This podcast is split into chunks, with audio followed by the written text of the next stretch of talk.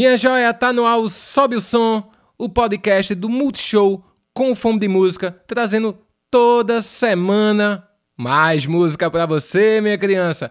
E hoje a brincadeira já começa no Tuntes Tuntes.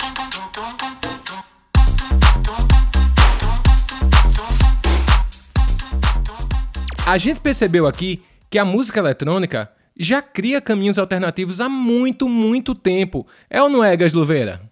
É isso aí, é uma cena que já vem produzindo muito conteúdo. Esse modelo show set já transmitido para a internet já tem um tempo, né? Você vê aí o Boiling Room, você vê muitas coisas. E a gente viu por aqui, por exemplo, a live do Alok, que foi um sucesso aí, parou tudo, deu 13 milhões de views no YouTube, foi uma loucura.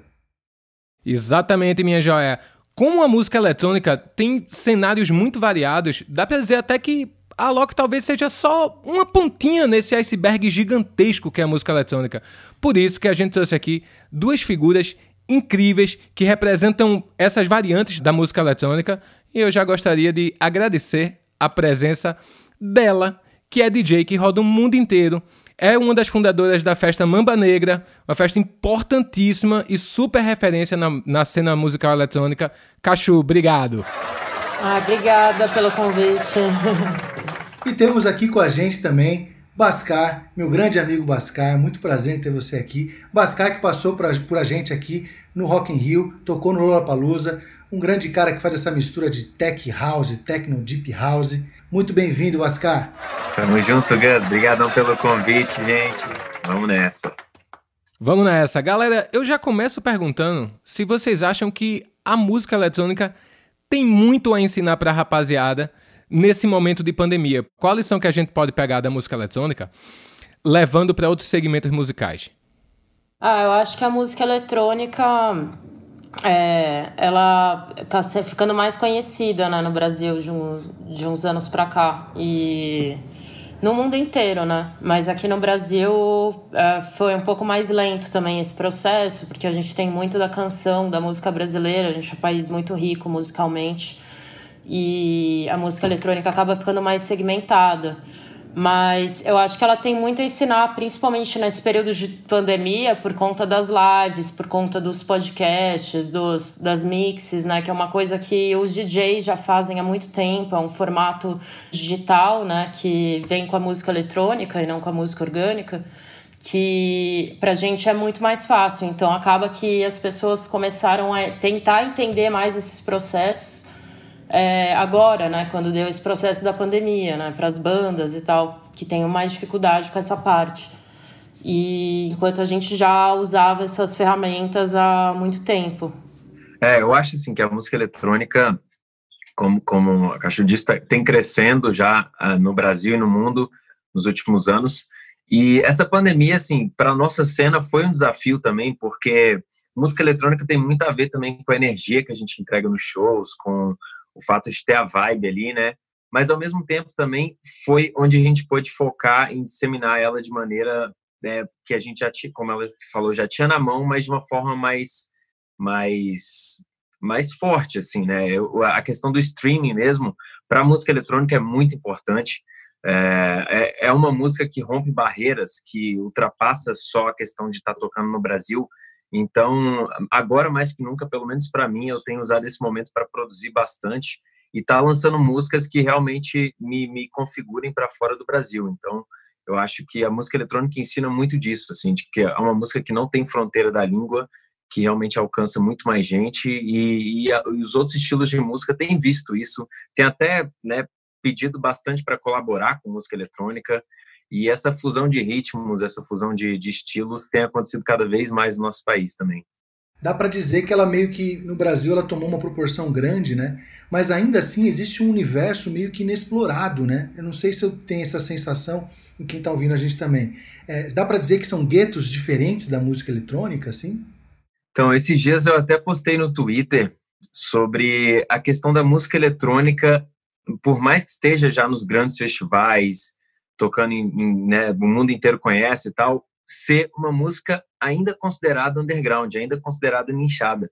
Porque é só você comparar em relação a números de lives mesmo.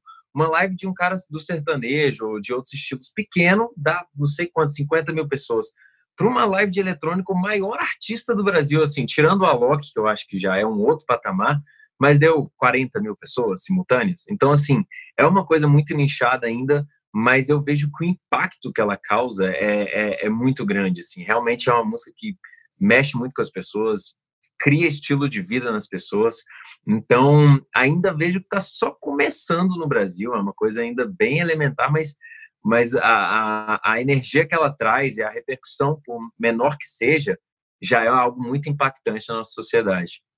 A música eletrônica no Brasil, ela já é underground, como o Bascar falou, ela não deixa de ser underground, mesmo para a cena que é mais mainstream ou mais trance, que é um pouco mais conhecida no Brasil.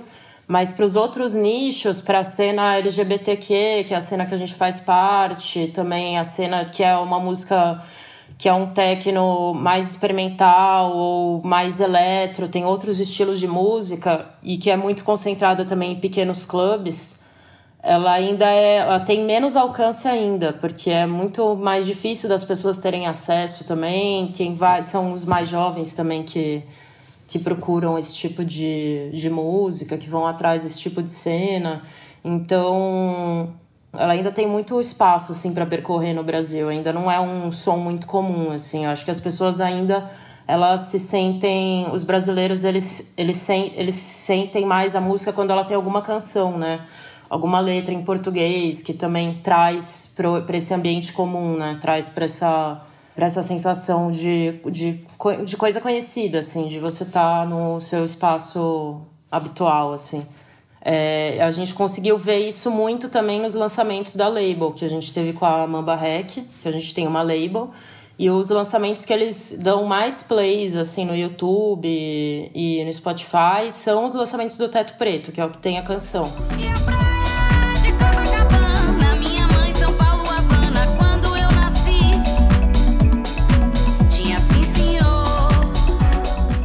Que é o lançamento da banda. Os outros que são mais um produtor e é focado no techno, música eletrônica, não tem muito alcance aqui no Brasil ainda. Ô Cachu, tu sente que a Mamba Negra, a festa que né, tu criou junto com a galera, ela acabou tomando uma proporção muito maior do que tu imaginava, porque ela reúne muitas cenas diferentes, né? Sim, com certeza. A gente não esperava. No início a festa era pequena, era para 400 pessoas, e aí começou a crescer muito rápido, assim.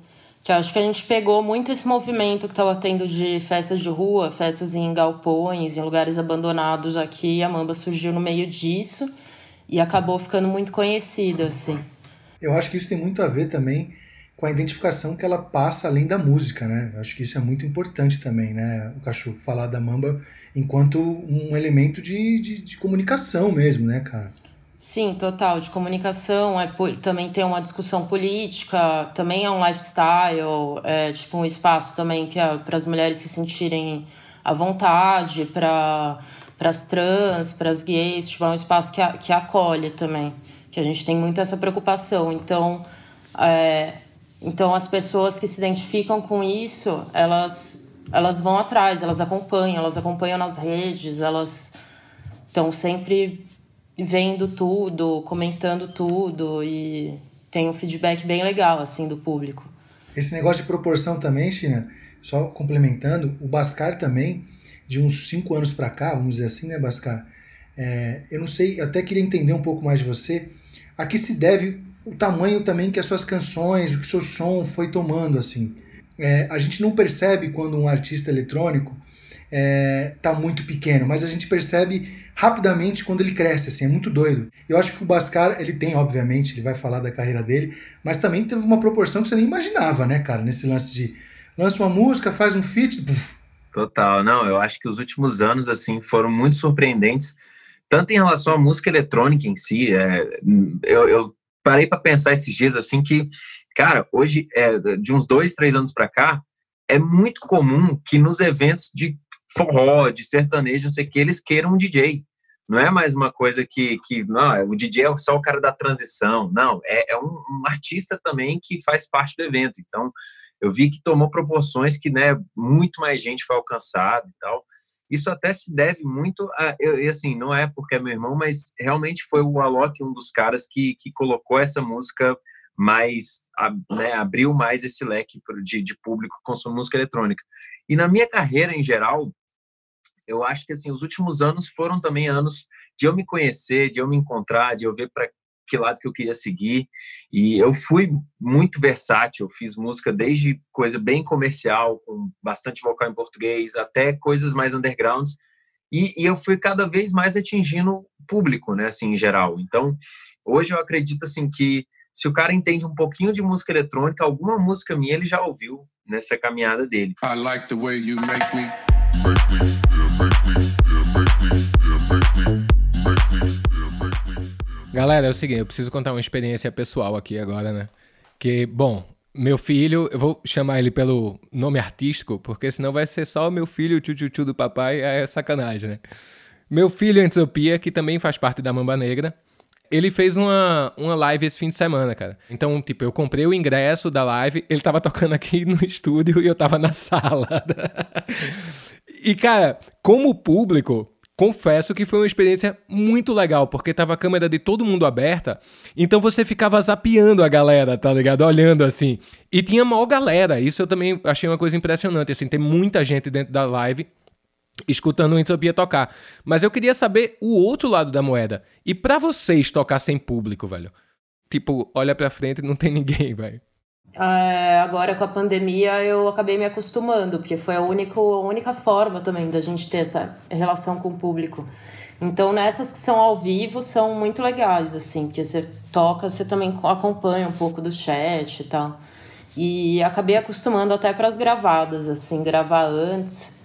É, porque também tem, uma, tem um outro lado, né, que é bom nisso, que é que você tem um pouco mais de liberdade também, porque você não tem tanta pressão da pista, né?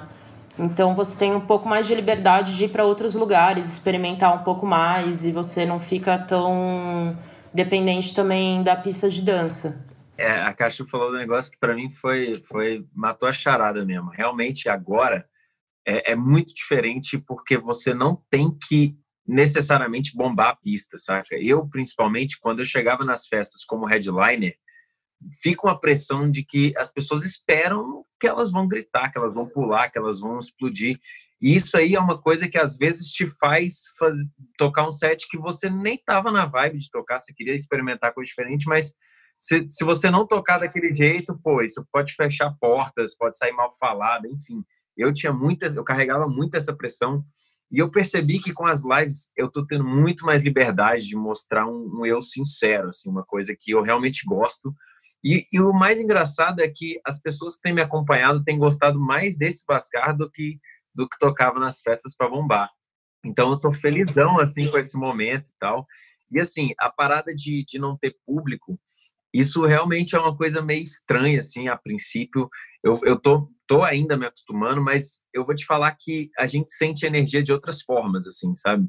Quando, pô, eu, eu termino uma live e vejo que, sei lá, que viramos top trending no Twitter a live, ou que não sei quantas mil pessoas acessaram e elogiaram, e não sei o quê. Esses são os nossos termômetros de que, pô, o público gostou, eles deram amor pra gente, eles deram também suporte, e isso continua me alimentando. A última live que eu fiz agora, cara, foi tão emocionante todo o processo, o set, a construção que eu pude fazer, que no final eu não me aguentei realmente desabei em chorar, assim, foi, foi muito forte a experiência toda tem esse crescimento todo da, da música eletrônica e tal. Ao mesmo tempo, a gente tá vivendo um momento muito conturbado no país, né, velho? Completamente um momento muito estranho pra cultura e tal. Vocês acham que a música eletrônica, por estar tá trazendo tanta gente, acaba servindo também como um instrumento social, bicho, de promover mudanças? Ah, eu acho que pode, sim. Eu acho que eu acho que isso inclusive aconteceu bastante também na nossa cena. Assim. A Mamba é um pouco exemplo disso, né, Cachu? É, a gente sempre colocou muito é, ideologias políticas também e a gente sempre se preocupou com ter esse ambiente harmônico na festa e eu acho que as pessoas que muita gente que frequenta a Mamba ou que ou que foi para Mamba sente isso e acabou tipo também entendendo isso para fora da festa, sabe? E às vezes a pessoa vai pela primeira vez e aí depois ela começa a se acostumar mais, porque é muito agregador também, né? Você faz muitos amigos, você começa a entender outros pontos da, que a gente acaba, eu acho que as festas de música eletrônica em geral é, e festivais, até festivais de, de trance ou outros festivais que temos aqui no Brasil, é, eles também servem como essa micropolítica, né? Você também pode funcionar como de uma forma sustentável. A música eletrônica, eu acho que é uma música que consegue passar essa sensibilidade. Inclusive, a Cachu estava citando aí dos festivais, tem até um, uma sigla que se usa bastante, que é PLUR, né? Que é Peace, Love, Unity and Respect. E essa é uma das coisas que mais é pregado dentro da cena de música eletrônica. Inclusive, falando do meu, da minha experiência também como produtor, no universo paralelo a gente vê muito isso, assim, é uma experiência que as pessoas vão e saem de lá diferentes, saem de lá mais positivas, saem de lá com uma visão mais aberta do, da vida, do mundo, da, da sociedade, e, e, a gente tem essa ferramenta na mão de mostrar um lado B da vida, assim. É, ontem eu estava vendo uma entrevista do meu pai falando sobre isso, e a gente até falou que tem dois tipos de públicos que frequentam o, fe o festival, mas também festas em geral. O primeiro é aquele que o cara já é fã, já sabe da agenda, do cronograma de tudo e faz é, né, a programação para o ano inteiro para estar tá indo em vários festivais. E o segundo é aquele cara, o advogado, o médico, o, sei lá, o psiquiatra, que o cara trabalha todo dia ali, cansativo, e vai nesses eventos para se libertar um pouco. Para quem não sabe, o pai e a mãe de, de Bascar criaram o Festival Universo Paralelo, que é super conhecido. Eu queria até saber, Cacho, tu já tocou ou já pintou alguma vez no Universo Paralelo? já, já eu fui com a Voodoo Hop, acho que uns oito anos atrás, assim, que a Voodoo Hop tocou depois do Criolo. E aí, nessa, mas nessa época eu não tocava ainda. Eu estava ajudando a produzir, assim, ajudei com decoração, iluminação, tava ajudando na tour, né, que foi uma tour no Nordeste. A gente tinha que fazer um dia de mamba negra lá no PEN. Ah, ia ser ótimo. Pra ir, podemos, podemos acabar por aqui, China. Acabar por aqui nada, velho. Me bota dentro desse busão, pelo amor de Deus. Demais. Cachu, me fala uma coisa. Pela tua formação em arquitetura, é, isso teve a ver um pouco para tu olhar os espaços da cidade e ocupar com a Mamba Negra? Sim, totalmente. e a, a, já, já completando a pergunta, cara, me fala a importância de se ocupar os espaços públicos com, com festas, com eventos. É, então, eu fui. Eu estudei arquitetura na escola da cidade, né? Vou dar um panorama geral, assim. E aí, quando eu estava estudando na escola, eu estava pesquisando muito esses movimentos de, de ocupação de espaço, assim, que eu estava um pouco descrente da arquitetura né, no, no formato que a gente conhece, que é de construção, porque tinha visto o centro uma área muito degradada, né, uma área que sempre foi muito degradada, estava muito abandonada, as praças e tudo. E tiveram e eles fizeram assim vários é, o governo foi fazendo vários várias construções pra, é, culturais para tentar revitalizar essa área e só que não conversava muito com as pessoas que ali habitavam. Então, é, eu acho que o formato festa foi um formato importante para fazer com que a gente ocupasse isso num lugar que fosse livre, assim, que qualquer um que está passando, qualquer pessoa da rua, qualquer mendigo, vai vai estar tá dançando junto com as pessoas que estão na festa. Então, uma forma de você ter uma festa ao ar livre, é, de graça, que né, não tem que qualquer pessoa pode participar e você está ocupando, você está olhando, quando você está ocupando os espaços, você está olhando, você está prestando mais atenção nesse lugar que você está. E eu sempre tive muito prazer, sempre olhei para esses espaços abandonados e imaginei eles de outra forma, assim, com uma ocupação humana, assim. Então, isso sempre foi, com certeza, foi por onde eu comecei, assim, a entrar na música eletrônica, foi por conta dos espaços. E aí depois seguir, assim. Se o poder público não tá de olho, né, velho? Que a gente ocupe mesmo e faça coisas interessantes para todo mundo. É, exatamente, exatamente. É, num formato artístico ainda, né? A gente vê que a gente precisa, não só com a música eletrônica, mas mais com a música eletrônica, que a gente precisa ocupar os espaços para que as pessoas escutem nosso som. Essa eu tenho a sensação. Vocês têm a sensação de que vocês ainda precisam desse esforço grande para estar nos lugares?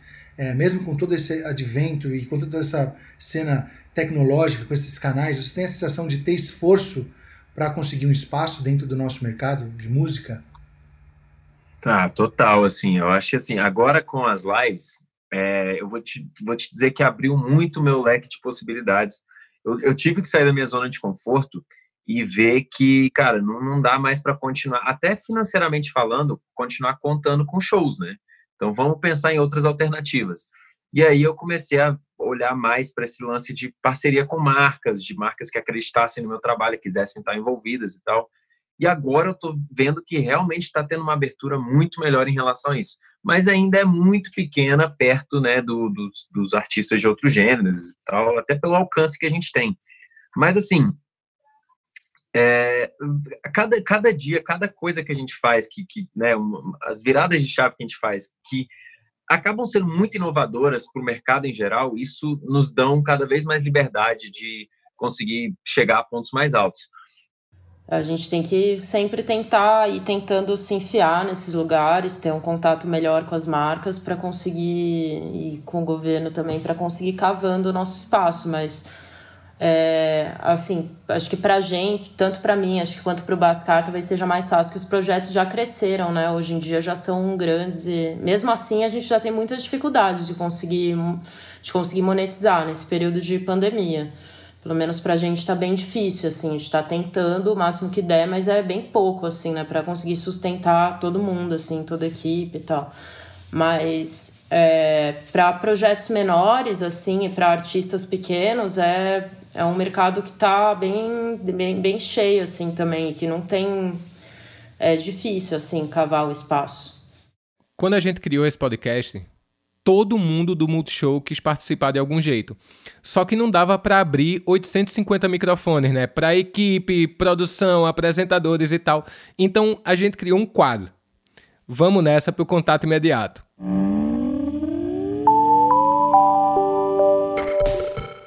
Quem mandou a pergunta para vocês é um cara que manja muito de música eletrônica Sempre que ele pode, ele dá uma sumida, vai para Berlim, participa de todas as festas e tal. Ele tá sempre pela Mamba Negra também, que eu tô ligado.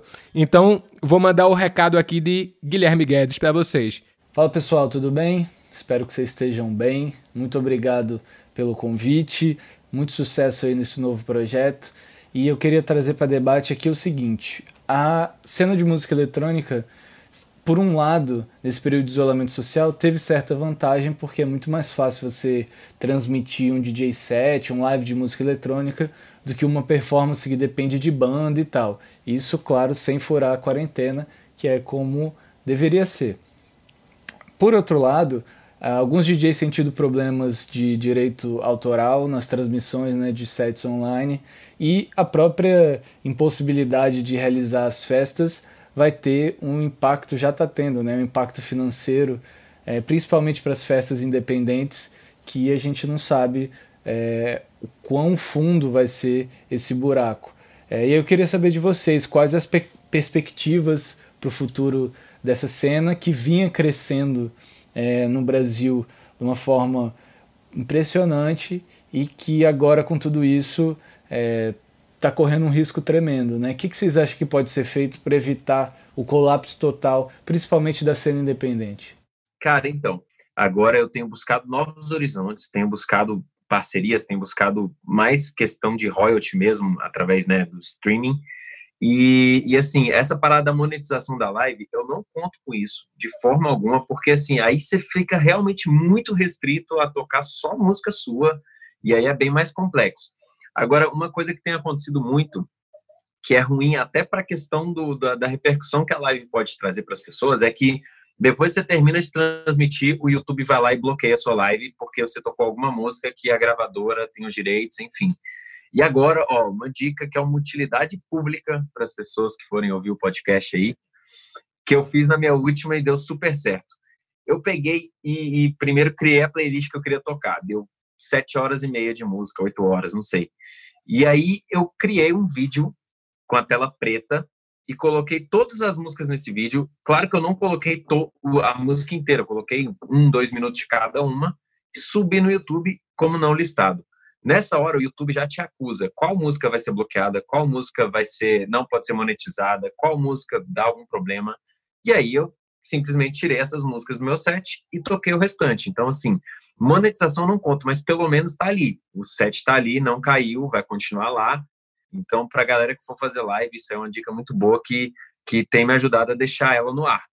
E assim, eu acho que a questão da live mesmo não é onde a gente vai ganhar dinheiro com os plays que ela dá, e muito mais com a ativação das marcas. Nessa minha última agora, eu tive algumas marcas relacionadas e, e elas também querem expor ali, né, o, o, a, a, né, o propósito delas, a, né, a conexão que elas têm com aquele evento. Então, para as marcas também está sendo um momento de elas se posicionarem e as lives que eu tenho feito têm sido muito boas para isso. E essa está sendo a minha forma de, de sobreviver e eu dou essa dica para todos os DJs também, tentar apresentar coisas diferentes que as marcas querem. E outra coisa, só, só um ponto que, que é muito importante estar tá falando, que, claro, visibilidade em relação aos números que você vai ter, isso é importante para as marcas, mas eles estão muito mais pensando no conceito que eles vão estar tá se juntando. Então, se você tem um projeto muito legal, uma parada inovadora e tal, mesmo que você seja um artista pequeno, vale a pena tentar chegar até essas marcas e mostrar isso, porque é você tentar ser inovador na forma como você vai transmitir. É, eu não sei, é, eu acho que deve, eu acho que concordo que deve funcionar assim, mas para muita gente assim da nossa cena, inclusive para mim, não tô ganhando dinheiro com marca. Tipo, as marcas não estão querendo patrocinar live, principalmente porque o que acontece é que na nossa cena, que é um pouco menor, é, as marcas que atuam são marcas de cervejas que estão acabando de entrar no mercado. E essas marcas, elas não estão querendo atuar no formato de, das lives, porque eles acham que é muito repetitivo, que tem muitas, é, já não estão mais querendo, assim, dar dinheiro para isso, né? E mesmo quando davam, estavam dando muito pouco, assim, tipo... Então acaba que para muito DJ é muito difícil, assim, mesmo, porque acho que deve ser a maior parte dos DJs que tem, não tem muito contato, né? Não tem muitos views, não tem muitos, muito, muita visualização, assim, até para mim que sou conhecida, tipo, no universo do Brasil, é tipo, a visualização não é muito grande, sabe? É, então é muito difícil também conseguir dinheiro por esse lado. Que a gente tá. que muitas festas estão fazendo é, pelas festas tentarem conseguir alguma grana com as marcas, porque daí às vezes tentam inserir em alguns outros lugares a marca, tenta colocar num site, você tem que apresentar alguns projetos, pensar nos projetos legais de ativação da marca para conseguir reverberar, mas isso funciona mais com os tipo com as festas, com os projetos de festa, mais do que os DJs em si. E as festas também estão fazendo festa no Zoom, essa festa paga. E isso tá voltando uma graninha para os DJs. Muito pequena, mas é um auxílio que, assim, como ninguém tá recebendo nada, qualquer coisinha ajuda, né? Não, ao mesmo tempo, a lei Aldir Blanc, que seria para organizar um pouco a cultura, não tá chegando para as pessoas, sabe? Então, realmente, tem vários clubes fechando, vários centros culturais fechando, o que é um absurdo, né? Você ver o descaso com, com a cultura. Já que a gente tá falando de perrengue, vamos para o nosso próximo quadro. Tem um ditado na internet que fala quem vê close não vê corre, né? E tipo, pô, vocês na live, eu tocando ali para quem tá assistindo e tal, tá tudo lindo, mas a gente sabe que por trás rola um monte de perrengue até aquilo ficar lindo, né, velho? E pra gente aqui, minha joia, é o perrengue que interessa. Cara, DJ, a gente tem um lance de ver o DJ lá horas fazendo set, horas numa festa enquanto vocês estiver, estavam lá tocando, deu algum piripaque, alguma dor de barriga, alguma coisa que tiveram que sair no meio do set, cara? Tipo, putz, e aí? O que nós vamos fazer aqui, cara? Acontece, né? Mas em geral a gente tenta, acho que todo mundo que é DJ já tá acostumado com isso, tenta tá perfeito pra na hora que vai tocar, assim. Mas tem muitas situações que a gente tem que tocar mesmo quando a gente não tá tão bem. mesmo quando você tá meio doente, você tem que ir lá aguentar. Mas o bom é que quando a gente está tocando, você também necessita de muita energia. Geralmente você não percebe muito, sabe? Quando você está passando mal, alguma coisa. Você não, você não percebe muita coisa, porque você está trabalhando ali, você está tocando, você tá com muita energia voltada para você também. E isso geralmente acontece quando você para de tocar. Daí o Aí corpo. O... Baixa tudo, né? Aí baixa tudo. vou contar uma que aconteceu na, numa live que eu fiz mês passado que, cara, eu, eu, a live é de seis, de meia-noite às seis e meia da manhã, né? E eu fui tomar vinho. E, cara, vinho é difícil tomar muitas horas seguidas, assim, acaba dando uma pesada, né? Cara, então, e aí acabou que deu umas seis horas da manhã, eu já estava tentando tomar água, mas não estava dando certo. Eu tive que sair para ir vomitar e voltar a tocar. E, e eu não podia parar, porque assim, cara, é, era o momento ápice. O, o, nome do projeto é Follow the Sun, então eu tinha que chegar até o sol, tá ligado? Se eu acabasse antes disso, tinha sido tudo em vão. Eu só sei que só deu tempo de chegar no banheiro, não deu nem tempo de levantar a tampa da privada. Eu voltei no banheiro inteiro, do jeito que tava. E aí eu fiquei tão sem graça que eu tive que limpar antes de voltar, né? Então a música tava no finalzinho, assim, e eu limpando ainda lá. Sei que eu saí correndo, voltei, e, e legal é que a equipe né, a, tem uma sintonia, então eles subiram o drone, aí ficaram filmando a natureza, outras coisas e tal. Quando voltou, tava lá como se nada tivesse acontecido, né? Sensacional. É esse perrengue, é esse aí que a gente gosta. Galera, vocês já tiveram que tocar em algum evento assim que não tinha nada a ver com vocês, tipo aquela roubada absurda, cilada total, mas beleza, é trampo, vamos nessa. Ah, todo mundo. todo mundo. Eu não, não tô lembrando assim uma situação, mas já, já teve, com certeza. Não, várias, várias. Comigo, assim, é, essa, se a festa tem gente que chega com o celular lá, ô, oh, toca um funk, aí para mim já, já tô no lugar errado, na hora errada. É, isso então, acontece. Isso, isso, acontece direto. É, assim. geralmente é essa situação. Não, mas sabe o que eu falo? Eu sempre, para não ser mal educado, eu falo, o próximo vai tocar. E aí, às vezes, nem tem próximo. Sacanagem, velho. Mas essas lives do, do dia a dia que vocês estão fazendo em casa, enfim, vocês estão se reinventando. Já deu vontade de falar, cara, quer saber? Hoje eu não vou fazer nada, vou ficar em casa, vou ficar aqui jogado, não quero fazer live. Como é que é esse lance de ter que produzir, ter que estar em casa, ter que estar exposto com, sei lá, mostrar, mostrar a casa para o público? Como é que é isso? Ah, complementando a pergunta, que tipo, no dia do show você vem se preparando, né? Eu fiquei um mês sem fazer, né, live que eu cansei, assim, eu fiz muitos nos, me nos primeiros meses, dois meses de pandemia, daí agora em junho eu fiquei sem fazer. Eu falei, ah, não, eu vou fazer mais nenhuma, vou ficar assistindo televisão. E é isso. Mas, ah, geralmente eu, quando eu marco, assim, eu já sei que eu vou ter, então eu vou me preparando ao longo do dia, assim como eu faço quando eu vou para um clube. Então, umas horas antes vou, tomo um banho, troco, já separei as músicas. Você vai meio que entrando nesse mood, aí abre um vinho, toma uma cerveja. e aí já vira a festinha, né? A festinha da, delas, assim, a festinha da casa. Não tem opção para sair, então é bom quando a gente toca, que daí é como se a gente tivesse uma festa mesmo. é, não, total. Eu vou te falar assim que na última agora, cara, eu tava tão nervoso que, que para mim era como se eu fosse tocar num festival, porque assim, de fato, é, é, é, uma responsa muito grande, porque, primeiro, tinha muita coisa que podia dar errado na que eu fiz no Salto Corumbá. Internet podia cair, é, o gerador podia falhar, enfim, um monte de coisa. E, e, além do mais, não era só eu. eu. eu. Não era um evento, era só eu. Não é assim, se der problema no som, a culpa é do Rock in Rio ou do Lola, a culpa é minha, entendeu? Quem estiver assistindo lá é, é, vai, vai culpar o DJ. Então, eu me sentia muito pressionado assim antes das lives para entregar realmente o que eu tinha prometido. Mas assim, é, eu vou te falar que agora eu estou sendo muito mais pontual com as lives. No começo eu fiz igual a Caixa também, toquei toda semana. Teve dia que eu fiz live todos os dias. E, e isso acabou sendo né, confortante para aquele começo, mas hoje eu vejo que live tem que ter um propósito, tem que ter um, uma coisa a mais, não pode ser só ah, vou ali ligar a CDJ e tocar. Então, hoje em dia, eu estou muito mais cuidadoso em fazer conteúdos que, que as pessoas, que, que, que realmente toquem as pessoas, que realmente faça diferença, não seja só mais uma live. Demais, galera.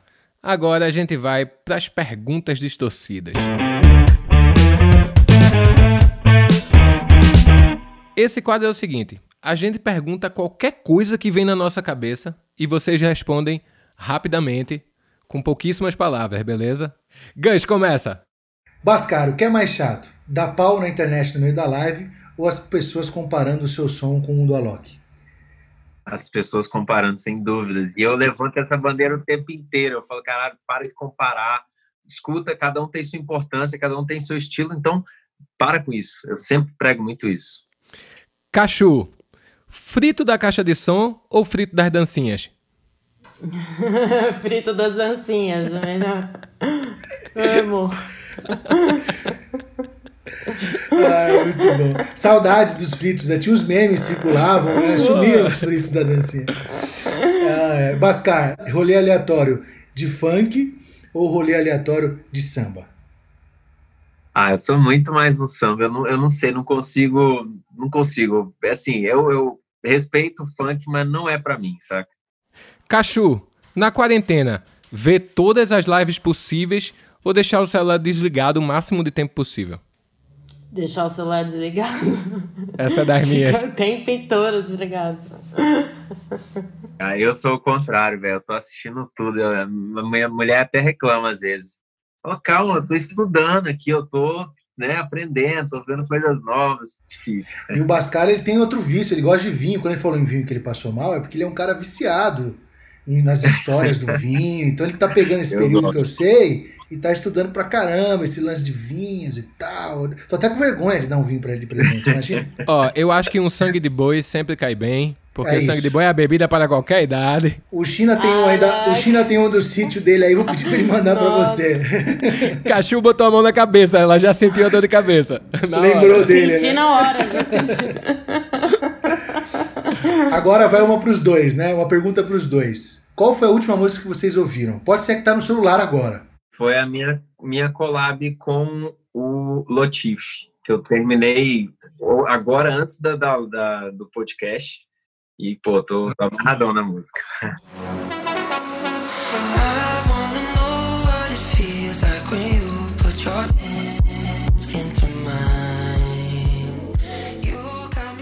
Eu tava ouvindo a coletânea que saiu hoje da Tormenta com a Amig. A Amig é uma rádio é, de BH e a Tormenta é uma festa de São Paulo que toca é, funk com hardcore, assim, com trance. É uma mistura, é uma coisa muito louca, assim.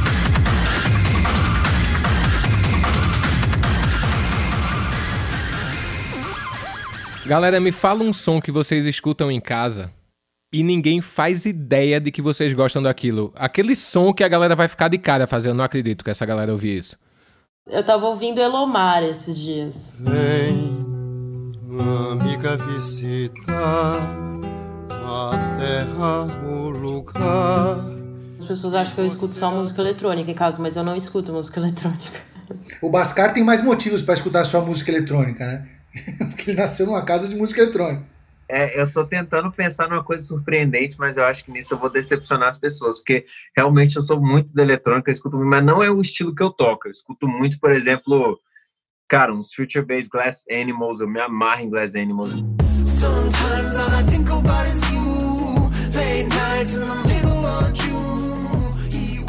Dentro do, da música eletrônica eu escuto de tudo, tudo, tudo, mas fora, assim, eu gosto de MPB, gosto de, de um reggae às vezes, mas assim, é, eu sou meio restrito, meio cabecinha para isso. E um back-to-back -back dos sonhos? Eu acho que eu ia gostar de fazer back-to-back -back com a Violet, que é uma, é uma DJ de Portugal, que é muito boa, tocou na Mamba esse ano, no começo, na única Mamba que teve.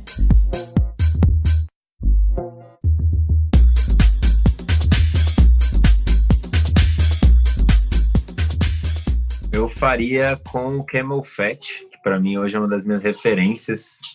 Cara, realmente os caras conseguem chegar no crossover que eu tô tentando chegar, então assim, Camel Fat seria um sonho.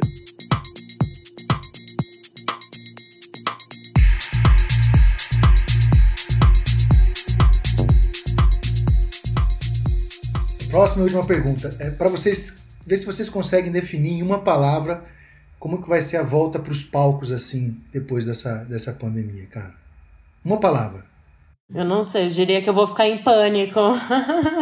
eu vou te falar que, que eu acho que vai ser emocionante, tá? Bom, meninada, eu queria agradecer super a participação de vocês. O podcast está chegando ao fim. Foi um papo massa, foi um aprendizado absurdo que a gente teve aqui com duas vozes da música eletrônica tão interessantes, cara, cada um na sua área, mas foi um, acho que foi um papo que contribuiu para o crescimento todo, até para quem não conhece muito de música eletrônica e para quem também já conhece. Bom, fiquem bem, sigam as recomendações da OMS, tá? Lavem as mãozinhas, álcool gel, máscara. E fiquem tranquilos, logo logo a gente passa por isso. Mas, Cachu, brigadão pelo teu tempo e pelo papo. Bascar, obrigado mais uma vez, parceiraço, tamo junto, galera. Obrigado demais pelo convite mais uma vez. Tamo junto, viu, gente? Sempre que precisar, só chamar. É, obrigada também. Amei participar e também estou aberta a qualquer convite. Valeu. Ah, obrigado. Eu queria agradecer também em nome do Multishow e em nome do Fome de Música. Vocês estão aqui ajudando também muita gente. Quem estiver ouvindo a gente, assistindo a gente, é só entrar no site fomedemusica.com e lá a gente vai deixar também o link aqui na descrição do nosso podcast. Agradecer por mergulhar nesse cenário que para a gente também, aqui enquanto né, amantes da música, é, é novo para a gente, então a gente aprendeu músico, muito com vocês. Obrigado de coração, valeu mesmo participar do Sobe o Som. É isso aí, meninada. Sobe o Som chega ao final e você tá ligado, né, minha criança? Quer ouvir todos os programas até agora? Fica tranquilo, velho. Tá no Spotify, tá no Deezer e também no canal Música Multishow no YouTube, que você ainda vê essas carinhas lindas da gente. Então até o próximo Sobe o Som. Valeu, galera!